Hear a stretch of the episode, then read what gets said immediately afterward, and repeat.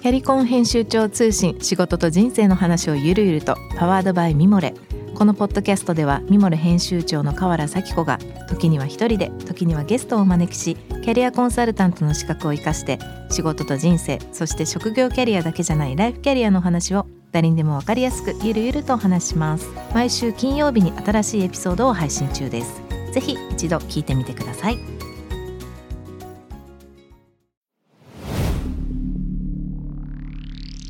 こんばんは。ナビゲーター中道大輔です、えー、Vision to the Future 日本のカルチャーを作り出すものこと人の魅力を引き出し世界に向けての価値観を共有するクリエイティブプログラムです。えー、1月になりまして皆さんどうでしょうか？あのもう新年もねだいぶ明けてますけども緊急事態宣言、まあ、世界に比べるとなかなか、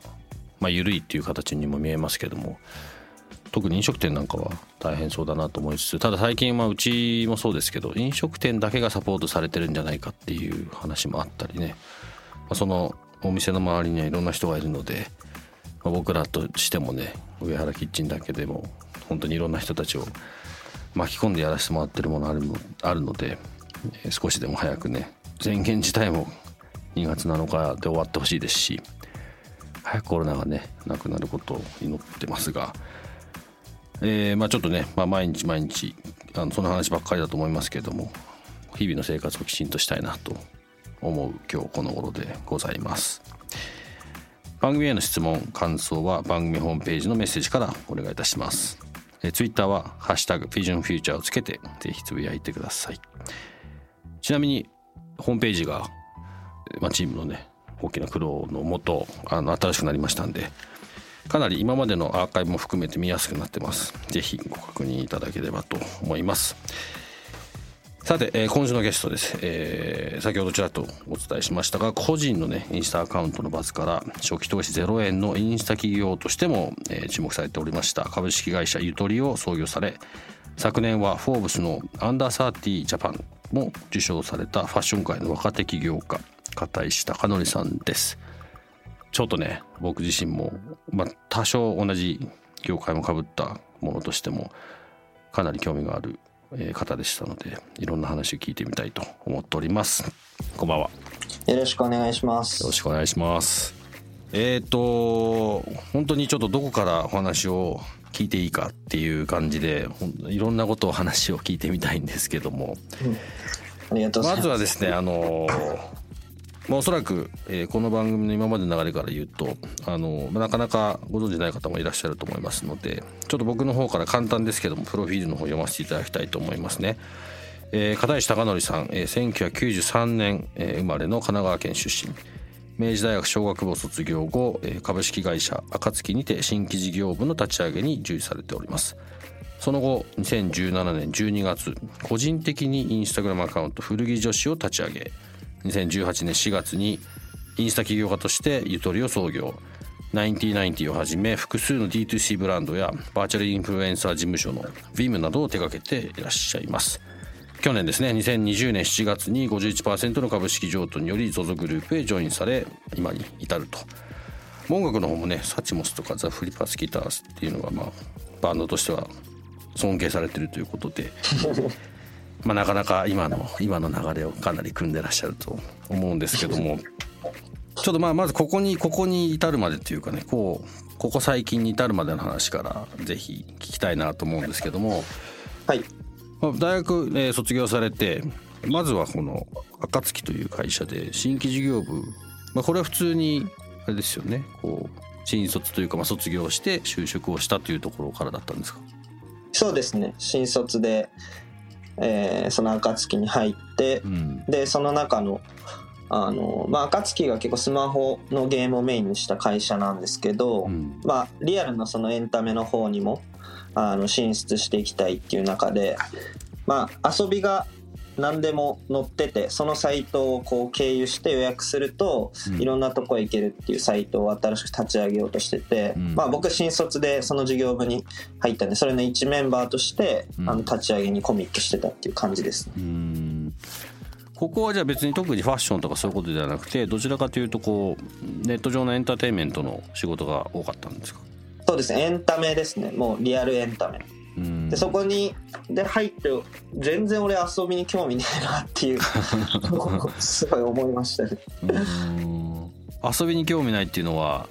もっとなんだろうなビジネスの方とかもっと別のことが良かったってこと？なんかその服とか音楽とか、うん、こうジャンルが結構固定されてて、うん、なんか今週こういう場所でこういうイベントがやってるから行こうっていう、うん、そういうことにあんまり疎いっていうか、そういうふうになんか思った次第です。でそこからこれでもな何年卒業したの？はえー、16年ですかね。じゃあ1年ちょっと1年ちょっと経って個人的にこの古着女子っていうのを立ち上げることになってるのか。そうですね。2年ぐらいいてはい。で実際そこにいながら、うん、まあ副業っていうかもうその暇な時間にやってそれが伸びたんでっていう感じでしたね、うん、なるほど、はい、古着女子これでもかなり面白いめ、まあ、ネーミングですけど。そうですね。これはどこから出てきたアイデアアイデアなのかな？あの名前で言う、うん、名前で言うとその全部僕結構カテゴリー名にするの意識してて、うん、ゆとりもそうですしそのナインティも90年代のファッションでそのままナインティナインティなんですけど、うん、古着ブームが結構その僕立ち上げたの2017年でその時サチモスが一気にシーンに出て、うん、まあそれに続いてあいみょんとかキングヌーとか、割とその若手のミュージシャンが古着を着てて、うん、で下北沢にめちゃくちゃ人がいたんですよね。ただなんかファッション業界的には古着のなんていうのムーブメントがなくて、うん、そのネット上に古着を扱ってるようなメディアとかコミュニティが全くなかったんで、うん、まあ、これ普通にニーズがあるけど誰もやってないんだったらやっちゃう方かなって思って。でしかも名前もど真ん中の名前取れるんだったら美味しいから、もいいかなって思って安直につけた名前ですね。わびさびがない。中身見てると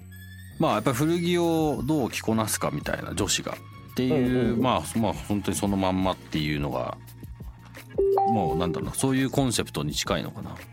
そうですね。はい。これ今今日今見てるんですけど31万人今日フォロワーがいてはい。まあこの、まあ、それこそ4年弱ですよね。ここまで。そうですね。やっぱりそこの先見の目というか先見の目というかまあ多分見つけたポイントが、まあ、普通にそこにあったよねっていうような感覚に近いのかな、自分が単純に興味関心のあるアカウントをフォローしてったら古着を着てる人が多くて、うん、でそのハッシュタグで古着女子とつながりたいってハッシュタグがあるんですけど、うん。その〇〇とつながりたいってハッシュタグの中でそれがすごい多かったんですよ。それはじこれ作る前？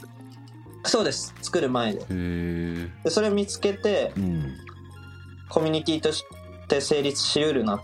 ていうのを思いついて、やってみようって感じでしたね。あえてでも女子だったのね。最初は女子でしたね。でまあそこから男子が始まってっていう。そうですね。ほぼ同時期に始めたんですけど、うん、やっぱ女の子の方が全然伸びが良くて。女の子のね リアクションは確かに良さそうだよね。広めるじゃないですか女の子って。好きなこととか男に比べて、うん、だからそれが結構良かったのかなっていう感じですね。うんなんかやっててここが面白かったなとかあここちょっと想像したこと違ってたなとかなんか今までの流れってどんな感じなんですか？古着女子の。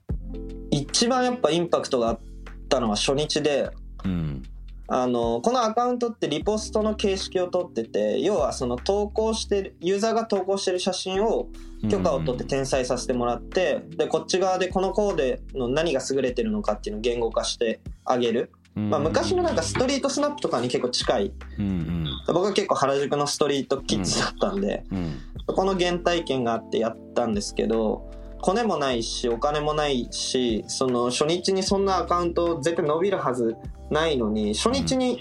もうほんと0円で500人ぐらいフォロワーが伸びて。でかつそのなんていうんですかね投稿の許諾を取るときに割と強いインフルエンサーの人とかが、まあ、もちろん謝礼とかも出せないですけど、うん、協力してくれて過去自分がその音楽やってた時とかも当たるなんか曲とかその当たるコンテンツって初日にめちゃくちゃ伸びるっていう感覚があって、うん、で自分の想定以上にすごいその day one から伸びたんで、うん、やっぱそのインパクトが一番大きいですかね。今ねその初日のところまで行きたいんだけどなかなか行けないけど。いやそうですよね。初日はどんな、はい、どんな投稿をしたの？もうシンプルに今はそのちょっと雑誌っぽくなってるんですけど、うん、当時は自分一人でやってたんでもう単純にコーデを載せて、うん、あの解説する。っていう結構割とシンプルなアカウントでしたね。へえ。なんだろうな結構こういうことっておそらく別に難しく考えてるどうこうするよりも、うん、その多分見てるポイントとか見つけたポイントが、まあ、当然シンプルで分かりやすくなきゃいけないだろうし、うん、その後ポイントとしてね見つけたその内容自体がそこにはまってるかどうかが多分一番大きいんだね。そうですね。そうだと思います。うん。古着はそうね。古着はあのまあちょっと僕もリーバイスずっと長かったので、はい、そうですよねえっ、とまあいろんな意味でいろんなことやってきましたけど僕もすごい好きだった時もあったし、うん、なんか古着が好きだった時もあったというかちょっと言い方違うかもしれないけどこう、はい、いつものいつも、ね、そこにあるものっていうか。わかります、うん、でやっぱりリーバイスの場合は特にそうだったけど古着からインスピレーションが当然あって新しいものを作り出していくことが、まあ、すごく多かったんで、うん、なんかすごいこういう風な形でなんだろう古着がまた古着として見られてるというよりかはなんか一つのなんだろうな自分の中でのカテゴリーとしていろんな人が楽しんでくれてるっていうのはすごい見てていいなと思いますね。うんリーバイスもすごいストリートカルチャーのミュージシャンだったり、うん、うまくコラボレートしながらこうなんていうんですかね仕掛け続けてますよね。そうだねまあいろんな、うん、いろんな紆余曲折があって今があるので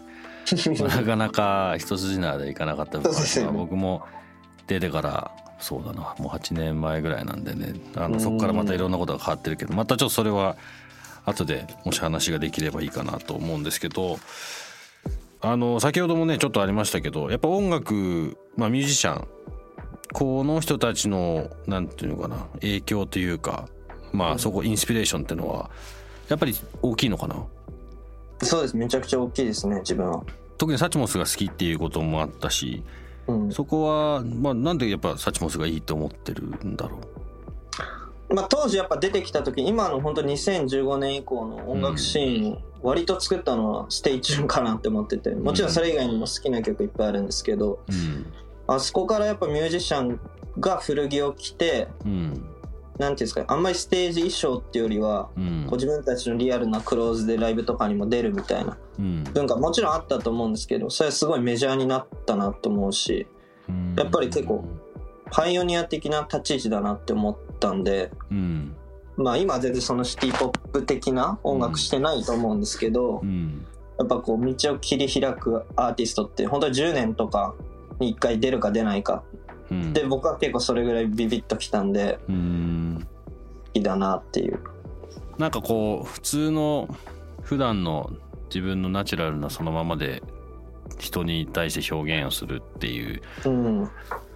なんだろうな。これこういうのってやっぱファッションっていつもそう思うんだけどこ10年か15年ぐらいのこう周期でこう結構回ってたりとか。例えばさっきちょっとリーバイさん話したけど、うん、ジャンルは多少違うけど例えばニルバーナが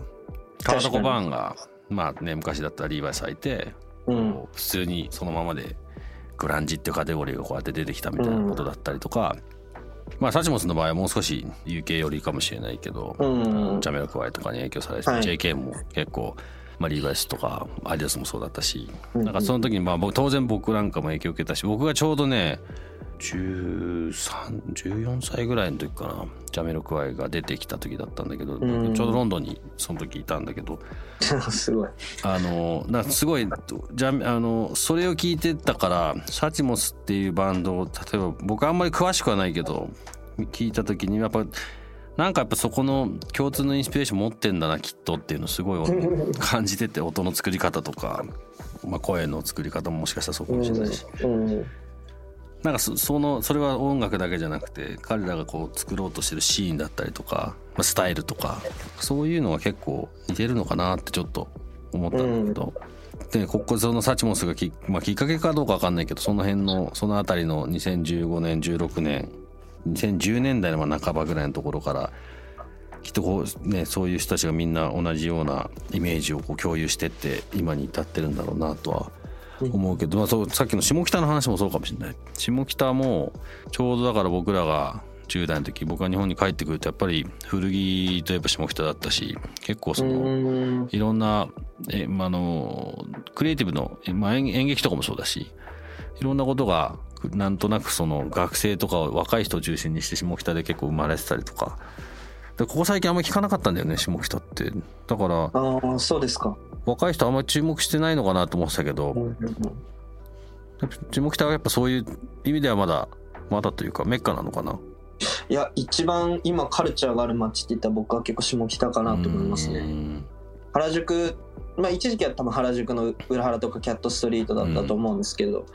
今もう原宿は全部が竹下通りみたいななんかそうインバウンド、うん、でそういうなんかインディペンデントな文化は割となくなっちゃったのかなって思って下北はなんかまだすごい人もいるし、うん、駅前とかでその特に秋とかまあ冬はあれですけど、うん、なんか缶で飲んでる若者とかがめちゃくちゃいてそうだよね。昔もそうだけど。変わらないんじゃないね、変わらないよねそこはね、はい、今うちも結構下北にすぐ近くに住んでて。あそうですか、うん、よく結構だ家族でご飯食べたりあのするんだけどそうだよね。なんかいろんな飲み屋とかもまあ多分僕の知ってたところはあんま今もなくなっちゃってるところが多いけど、まあ、やっぱ街の中にはそういうちっちゃなこうカルチャーのこうなんていうのかな、うん、ベースになるようなたまり場にがやっぱまだまだ全然あるなっていうのはもう最近はねなかなか一人でそこに行くことはなくなっちゃったけど。なるほどやっぱ下北が今結構じゃあそういう意味だとインスピレーションの源になってる感じ？そうですね。街で言うとやっぱりそこ歩いてる人はどういう格好をしてるかとか、うん、どういうお店が流行ってるのかとかはすごい注目しますね。僕も家が下北の近所なので。あそうなんだ。はいご近所さんかもしれないです。あの代々木上原の方にいるので。あああの高貴な方ですね。年食ったからね。いいところですよね上原も。もう少しねあの片石さんのもう少しこう本本筋の方に入っていきたいと思うんだけども、はい。まあ、いくつか、まあ、D2C っていうところがねおそらく1個のキーワードかなと思っていて、はい、まあ9090スプーンストアセンティメーター、まあ、その3つだけじゃないと思うんですけど主にこの3つがベースのブランドになっていてで古着女子古着男子と、まあ、コミュニティ活動もしててといろいろこう多岐にわたって今やってると思うんですけど今のこのゆとりっていう会社はどんなどんな会社なんだろう？うんコミュニティとか国みたいな感覚に近くて、うん、その共通の思想を持って、うん、あのみんなが好きなことをやってでけどその好きなことを自由にってよりはあもうもちろん好きなこと自由にやってるんですけどそれは結果的に会社の一個の方向性にあんまりそれを意識せずとも向かってるっていう感じで、うん、会社っていうより僕は結構それもコミュニティを作ってる、うん。まあ、ユートピアって自分の中では結構言うんですけど、うん、割と社会と隔絶された自分たちのこうオリジナルな場所で、うん、なんかいろいろ好きにやってるっていう感覚ですね。共通の思想ってこれ会社っていう意味だと、まあ、すごく大事なことだと思うんだけど、はい、今そのゆとりでは何をこう共通言語というか共通の思想になってるの？まあ、ビジョンで言うと、その臆病な秀才の最初のきっかけを作るっていうビジョンがあって、うん、まあ、僕ら自身もアパレルの経験者っていないしけどやっぱりその自分の好きなことで好きなことをこうやることって怖いじゃないですか、うん、それが自分の強烈な各々のアイデンティティなわけで、うん、じゃあそれを失った時とかそれでこう夢が破れた時に自分じゃなくなっちゃったりするから、うん、けどそれでもまあやってみようよっていうコンセプトでやってて、まあ、そういった人まあ、だからその会社に入ってくれるメンバーに対しても、そういう視点最初のきっかけを自分の好きなことをこの会社でできるんだよってこともそうだし、そのお客さんに対してもそういったメッセージを発信していきたいっていうのはありますね。あとまあミッションで言うとそのインディーズからメジャーへっていうミッションがあるんで、うん、割と今注目されてないカルチャーとかまあその洋服の年代とかを自分たちの視点でリバイバルさせて、うん、でそれをそのインディーズのまま自分たちだけで楽しもうっていうよりはもうメジャーでマスなものを作ろうよっていう、まあ、その思想と目的に向かってやってる感じですかね。この臆病な秀才の最初のきっかけを作るっていうビジョンをまあ僕もその記事を見て一番初めに見てすごいなんか共感するなと思ったし、はい、なんだろう。こう臆病な秀その秀才の部分が大事なんだろうなと思ったんだけどあのそうですね。要は臆病で何もしない人じゃないっていうそんなに努力しようよっていうことが多分このメッセージは多分あって、うん、でねこのでそのそういう人たちが今集まってきてくれてるんだと思うんだけど今は何人ぐらいこういうなんか仲間が今いるんだろう？全部で40人ぐらいですね。へ社員が20人ぐらいいて、うん、アルバイトで働いてくれてるのが20人ぐらいっていう感じですね、うん、40人ね今40人集めるのも大変だからね。あのそうですね。ちゃんとした人ちゃんとした人っていう言葉は違ういや本当おっしゃる通りです。自分のイメージを共有できる人というか。うん。今度インディーズからメジャーへっていうそのまあミッションとしてこれを掲げてるというところもあのなんだろう。分かりやすいのかもしれないけど、はい、そうだね。やっぱりそカテゴリーとか自分たちで作ってこうっていうイメージをすごい持ってるんじゃないかなって聞いてて思ったんだけど、はい、なんかそういう感覚に近いのかな？そうですね。うん。まあトレンド結構その同じ年のそのアパレルの経営者の子とか、うん、そのスタートアップとかベンチャーの中で見ててもやっぱり今流行ってるものを早くやろうっていう思想が多い、うんでで結構そのみんなの情報ソースがインスタとかピンタレストとかツイッターだから結局見てるものって一緒だと思ってて、うん、でそこをインプットソースにしすぎちゃうとかぶってまあ価格競争になって全員死んじゃうみたいな、うん、結構ビジネスとして僕は勝つためにこのミッション掲げてて、うん、やっぱり自分たちオリジナルなものを作って独占した方が儲かるしずっと長く続けられるんで、うん、勝つためにこれにしようよっていう、まああとかっこいいし、そういう感じですね。今その情報ソースがやっぱりみんな似てきてるっていうのは前も、はい、まあ僕の仲間であの、まあ、たまたまそれこそアパレルなんであれだけどホワイトマウンテリアっていうブランドやってる、まあアジャヨスケっていうのがいて彼はあの大学でいろいろ教えたりもしてる中で彼が言ってたのはまあ卒業に関わる時だけじゃまあいろんな意味でプレゼンをこう、まあ、学生にさせなきゃいけなくて。その時に大体あのアウトプットがみんな似てきてると。うん。それはやっぱりやっぱなんでかしたら YouTube もそうだしそれこそ Pinterest もそうだし、でいいいいプレゼンの仕方みたいなこととか全部そういうのがもう事前にあるから自分でも考えてこないっていう。間違いない。これを変えないとなかなかいけないんだよねと思ってるって言ったのと、まあ、その中でやっぱ見えてくるやつはそういうのとはちょっとやっぱ一線を越えて全然違う視点を持ってくるやつが面白いんだよって言ってて、でその人とはまだまだいまだに学校が終わってからもつながってるって話をしてたんだけど、えー、まあでもすごい同じようなことだよね。僕もそう思うしこれはずっとやりまあ、うん、でやることを続けるのは難しいけどやっぱりカテゴリーを作っていくっていうこともそうし、まあ、人にインスピレーションを与え続けないとやっぱりなかなか長くは続かないしね、うん、勝てないし絶対に、言ってる通り。そういう意味ではここにベースにして今40人でこれだけの話がまあまだね今いくつ？26歳 ?7 歳27歳で、はい、いやこれ本当にすごいと思うんでね。ここまであのさっきもねちょっと番組始まる前にちょっと話した時に言ってたけどここまでこう明確にこうイメージ持って進めるのっていまだに僕もなんかそんな得意かっていうとなかなかなって思う部分もあるしすごいなと思うわ。ありがとう。嬉しい。なんかそんな話ばっかりになっちゃうけど。でじゃあそれそれをまあそのまあ一つの共通の思い、まあ、思想をシェアしてる仲間と、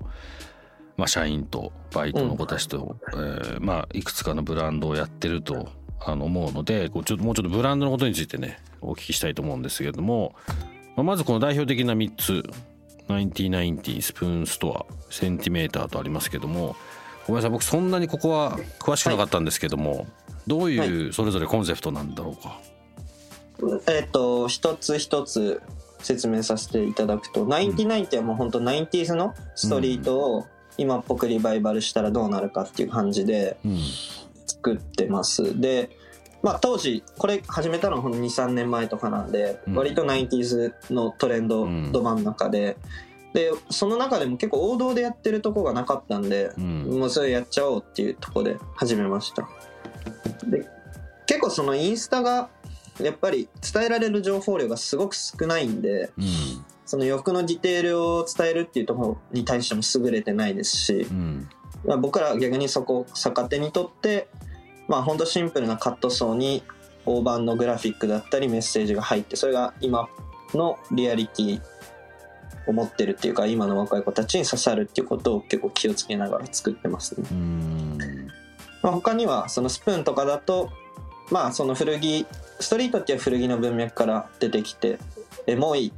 ストアというか、うん、エモさ。で割とその男女の恋愛とか、うん、そういったものに絡めながら物語を紡いでて洋服をこう作ってるような感じですね。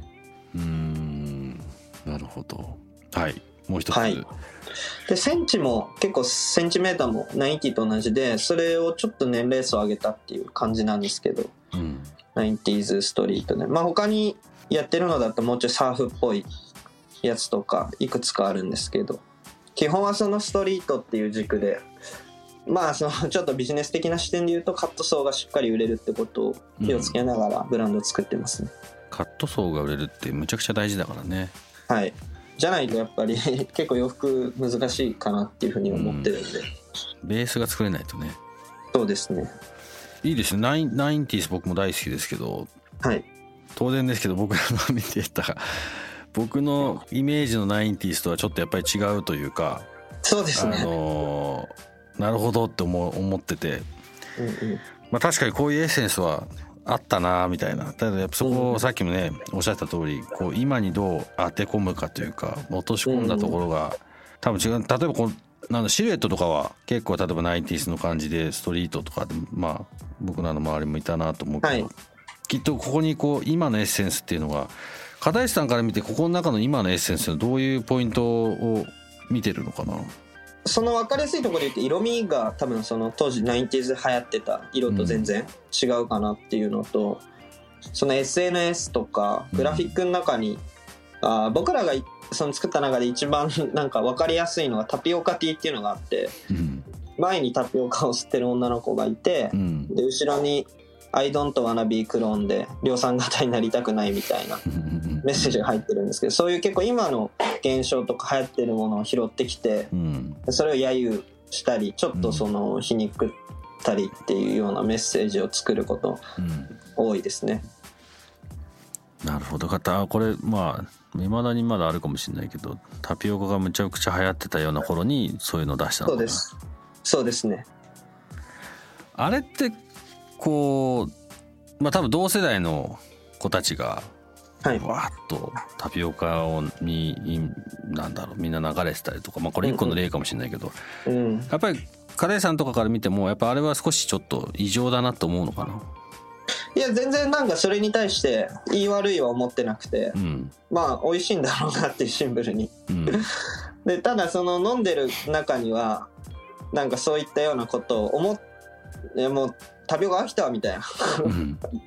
女の子の中にも持ってる子がいたりすんじゃないかなとか思って。けど友達がみんな行きたいって言うから行けないとか。まあそれって要は人がなんていうかクラスのメジャーな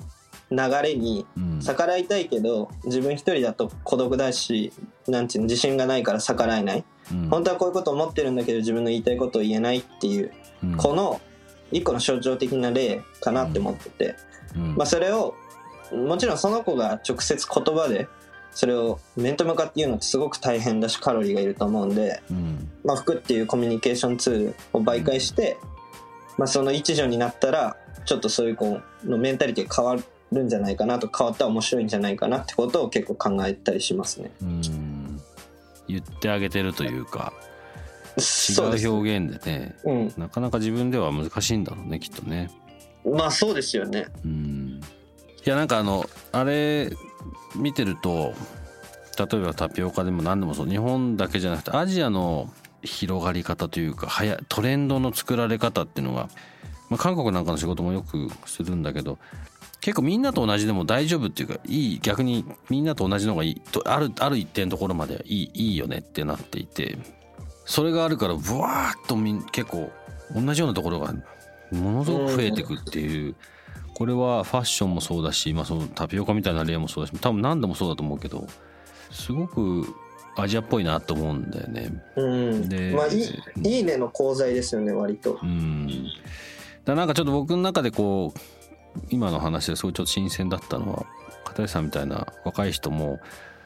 そこに対してちょっとこう「ん?」っていうあのいいとか悪いとかって話ではなくてそこにこうなんか違う 違う視点を出してこうって思ってる人があのいてそれに反応する人がやっぱりいるんだっていうのはなんかすごくちょっと安心しました。うん そうですね、うん、すごくむず辛いことだからあの人と違うことをやろうよっていう一言とか一歩踏み出そうとすることって、ただ例えば僕海外にいた時にで、まあ、今日本にいて子供たちが今小学生の5年生と6年生なんだけど人と違うことやっていいんだよっていうのを逆に人と違う違わなくてどうするっていうのをすごく教わってた気がするので、はい、なんかその話を子供たちにもやっぱするしただそれがなかなか日本の中だとそこがねこうやっていいっていうこと自体がすごくそのさっきも言ってたカロリーがかかるみたいなこととかあのそこはまあちょっとこれは話が長くなっちゃうけど教育も含めて結構今後ね日本が少し考えなきゃいけないポイントなんじゃないかなって個人的にずっと思ってることなんで、うん、なかなかそうしないと人と違ってコミュニケーションをするっていうこと自体もそうだしまあそれをねこう形にしていってる人が、まあ、片石さんみたいな人は逆に言うと珍しいタイプだと思うんで、うんまあ、そういうことをね少しでもやっていった方がいいなと思う中でちょっと今の話はなんか良かったなと思いました。ありがとうございます。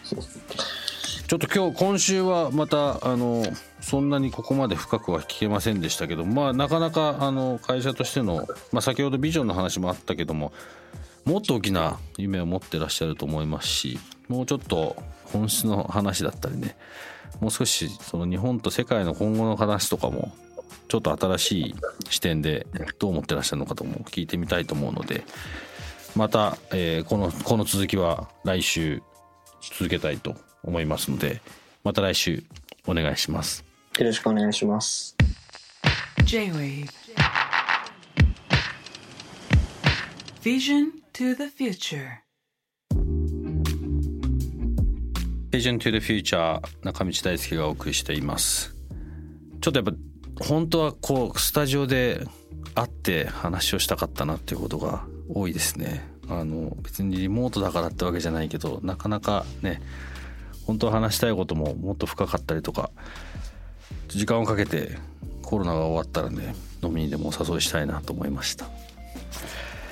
さて、えー、そうですねまあコロナの話ばっかりもあれなんですけれども、えー、そろそろ新しいちょっと待って全然違う話ですけどもねあのアメリカの大統領とこんなに僕らにとってすごい大事な存在なんだろうなっていうのを結構最近ちょっと思うんですけどやっぱり他の国の一大統領ってわけじゃないんだなっていうのはちょっと考えましたね。まあ、周りの人間もたくさん向こうにもいますけど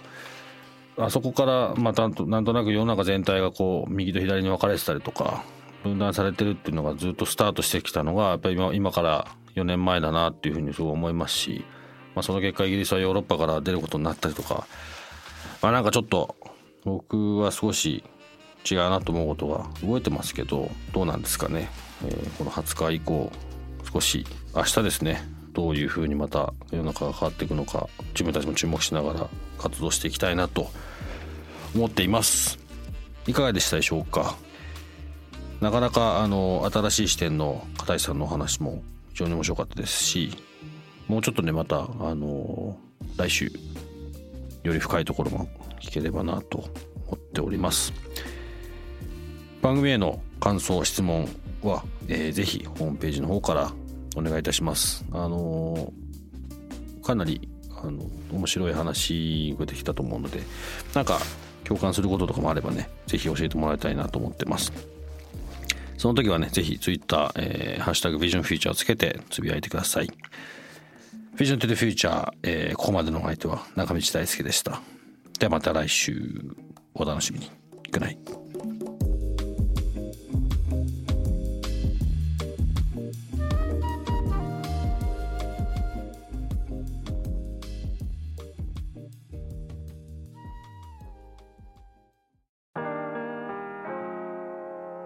美容家の神崎恵と編集者の大森洋子でお届けする雑談ポッドキャスト「ウォント。私のお名前なんての？ふと私って誰なんだ？と自分がぐらついてしまうそんなあなたと毎日を楽しくするサバイバル術を一緒に考えていきます。ボントは毎週水曜日朝5時に配信。ぜひお聞きのプラットフォームでフォローしてください